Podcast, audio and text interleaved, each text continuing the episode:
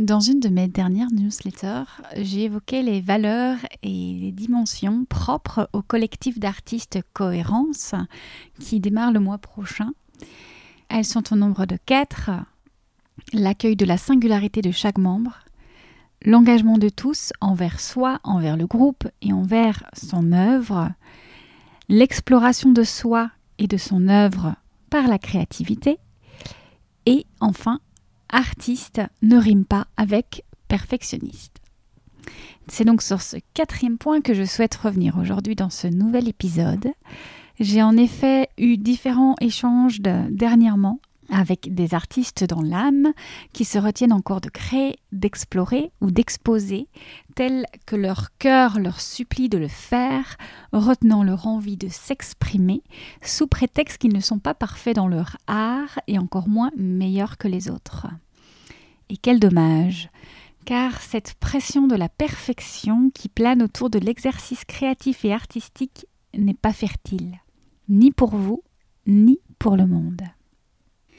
Bienvenue sur le podcast État de Flow. Je suis Elisabeth Meisters, créatrice de l'ashram État de Flow, lieu de retraite et ressources en ligne et en immersion, une sorte de résidence d'artiste où l'on ralentit et se reconnecte au corps, à l'art et aux vibrations pour vivre son art avec fluidité et cohérence.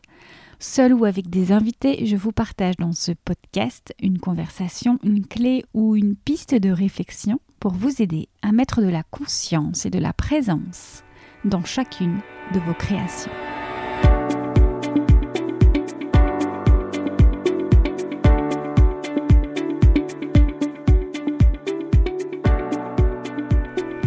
Si vous avez tendance à faire rimer artiste et perfectionniste, j'ai envie de vous demander pourquoi vous vous mettez cette pression de la perfection. Par rapport à quoi ou à qui souhaitez-vous faire preuve de perfection? Quel risque pensez-vous prendre à suivre votre envie sans attendre de résultat Et pourriez-vous envisager de créer uniquement pour et dans le fun? Qu'est-ce que cela changerait? Il y a de fortes chances que, par souci de survie, vous avez développé un besoin de contrôle en place de maîtrise et de rigueur. Ce qui est différent. Certains événements de vie peuvent avoir également créé en vous des croyances autour de l'art, de la créativité et de vos talents. Il est possible également que, à force de les refouler, vous n'avez plus accès à votre spontanéité, votre intuition, vos ressentis corporels et vos rythmes de création. Vous suivez donc des protocoles et des conventions extérieures. Il y a de fortes chances que vous ayez perdu l'accès à votre source d'inspiration et au plaisir et à la légèreté dans le processus que les critiques ont éteint votre flamme, voire même votre confiance en vous et en votre capacité à créer. Ou encore que suite à de mauvaises expériences, vous vous protégez du regard des autres et vous vous empêchez de créer, même quand personne n'est là pour regarder votre œuvre. Déjà dans l'épisode 33 du podcast, Maud Free nommait le perfectionnisme comme un besoin de contrôle et une mesure de protection. Je la cite. Le perfectionnisme nous garde dans une structure, dans un cadre très contrôlé où nous enterrons notre spontanéité. C'est la tête, la raison, le sérieux qui dirige et le perfectionniste est coupé du corps, de ses ressentis, de ses émotions, de son intuition. Comment avons-nous accepté de laisser le mental nous diriger alors que nous chantons tous sous la douche quand il n'y a personne pour nous entendre? Et quand enfants, nous avons tous également dessiné, colorié et joué avec les blocs de Lego ou de Kapla. Nous avons tous quelque part cette envie irrépressible de créer, de mettre en forme, d'agencer, de structurer et ou d'innover. Et puis de tout démolir dans un grand éclat de rire avant de recommencer. Que ce soit composer un menu de fête, repeindre une chambre, monter un meuble, créer des tableaux Excel, organiser un grand événement ou un rendez-vous intime, écrire des lettres ou des épisodes de podcast, créer et poster un joli visuel sur les réseaux sociaux, jouer avec les tissus, les pinceaux ou les instruments de musique, mettre les mains dans la terre ou dans le moteur, repriser un vêtement, créer des décorations de Noël, composer un complexe d'élixir floral, ou encore créer un programme d'accompagnement. Nous avons tous cet élan de créer, de nous exprimer et de mettre une idée en forme. L'expression et la création n'ont rien à voir avec la perfection. Elles ont à voir avec l'impulsion. La chanteuse Loubiana partage la même idée dans l'épisode 56. Voici ses mots. Un enfant qui arrive dans une pièce où il y a des instruments de musique, il va vouloir jouer. Il ne se dit pas je joue bien, je joue faux. Quand on grandit, on estime que si ce n'est pas bien, ça n'en vaut pas la peine. Au contraire, notre créativité a besoin d'être nourrie, ça revient à cet enfant en nous qui a besoin de s'exprimer sans forcément penser aux résultats ou à ce que les gens vont en penser, mais pour le simple plaisir de le faire. Par ailleurs, je tiens à rappeler une notion très importante que j'ai évoquée dans l'épisode 51.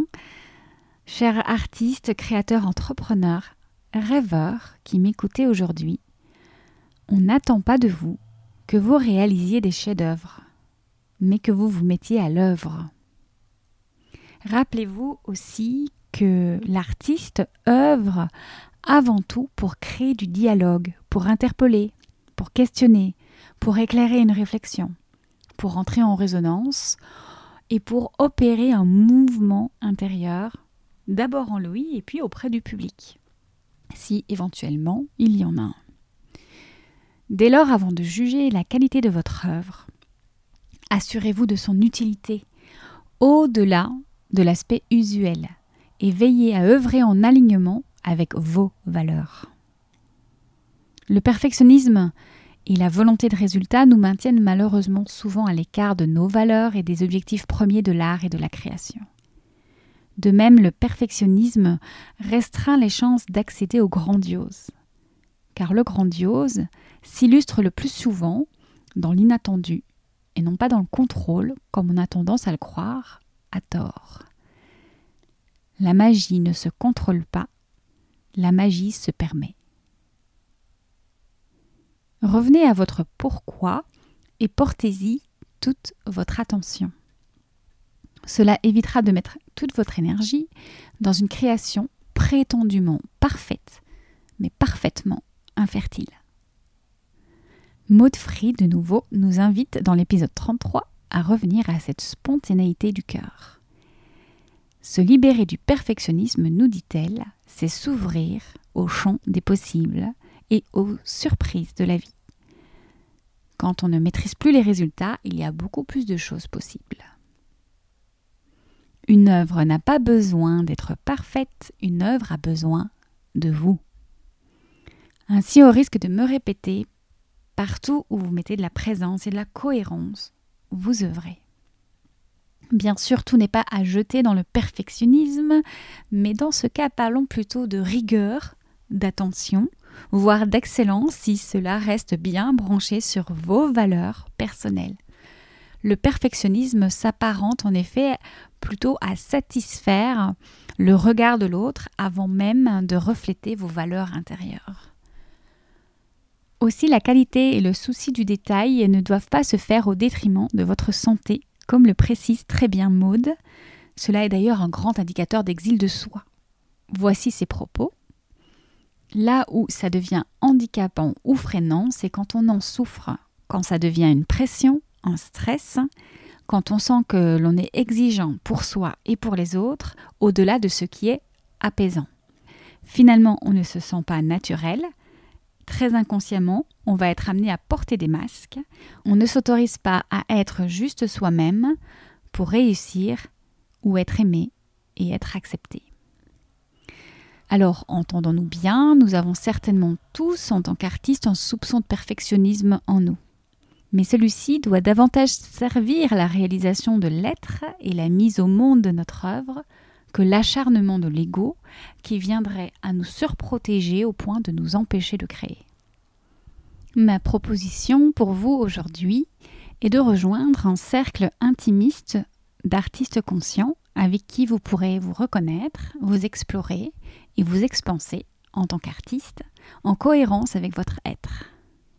Un espace qui allie art et conscience pour mettre davantage de présence et de cohérence dans vos interactions avec le monde et ouvrir les frontières de la créativité et les champs de conscience. Je me réjouis d'ouvrir et d'animer cet espace. Toutes les informations sont à retrouver sur www.étatdeflow.com. N'hésitez pas à me demander un appel découverte pour vérifier ensemble que vous y trouverez du sens et à me partager comment cet épisode a fait écho en vous en me contactant par email sur contact@étatdeflow.com ou sur Instagram étatdeflow underscore podcast ou Elisabeth. À bientôt pour un nouvel épisode.